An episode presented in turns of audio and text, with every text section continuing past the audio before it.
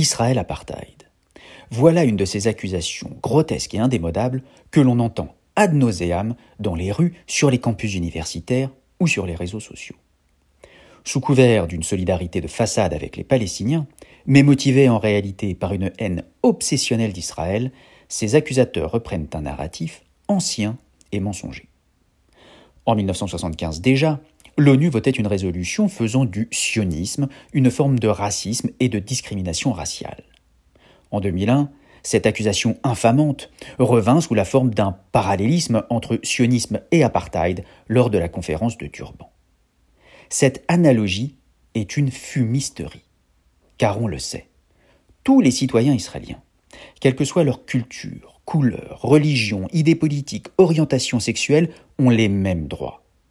Les musulmans, les druzes, les chrétiens israéliens ont le droit de vote, de religion, de mouvement, d'expression et travaillent en Israël.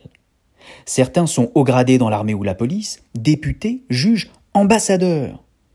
Il y a même un ministre arabe musulman islamiste, Mansour Abbas, dont le gouvernement actuel et l'arabe est une langue officielle du pays. L'inverse, en revanche, n'est pas vrai. La loi palestinienne punit de mort la vente de terre à des juifs, et en 2013, Mahmoud Abbas déclarait qu'aucun Israélien ne serait toléré dans un futur État palestinien. Cette chimère, Israël apartheid, est par ailleurs entretenue avec une hypocrisie abyssale par nombre d'organisations pro-palestiniennes.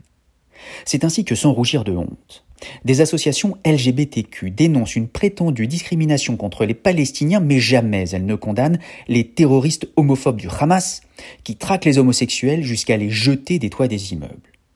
Elles oublient aussi que de nombreux homosexuels palestiniens cherchent asile en Israël. C'est ainsi également que des organisations dites humanitaires, qui bénéficient en Israël d'une entière liberté d'expression, se taisent quand le Hamas et l'autorité palestinienne arrêtent, emprisonnent et torturent des journalistes, des opposants politiques et des musulmans qui ont le malheur de ne pas être croyants. On ne les entend pas plus dénoncer les manuels scolaires palestiniens appelant à la destruction d'Israël et au meurtre des Juifs. Tout récemment, Amnesty International a publié un rapport accusant Israël de pratiquer l'apartheid, la domination et des crimes contre l'humanité, rien que ça, et ce depuis 1948. C'est donc bien l'existence de l'État hébreu en tant que tel qui est remise en cause par ce type de rapport outrancier. D'autres encore font l'apologie de groupes terroristes comme le collectif Palestine vaincra à Toulouse, qui finance des camps d'été liés au FPLP, où l'on apprend à des petits de 5 ans le maniement des armes et la haine des juifs, et qui manifeste régulièrement pour la libération de terroristes palestiniens. Partenaire revendiqué du Front populaire pour la libération de la Palestine, ce collectif compte deux terroristes, Georges Ibrahim Abdallah et Leila Khaled, comme membres d'honneur. Et malgré cela, les autorités françaises ne semblent prendre aucune disposition à leur encontre.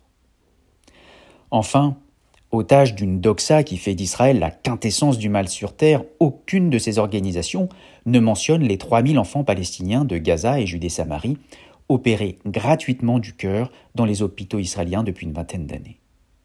Pas une phrase sur les dizaines de milliers de patients palestiniens qui chaque année bénéficient de soins donnés par des médecins israéliens ni sur les centaines de milliers de Palestiniens qui chaque semaine vont travailler en Israël.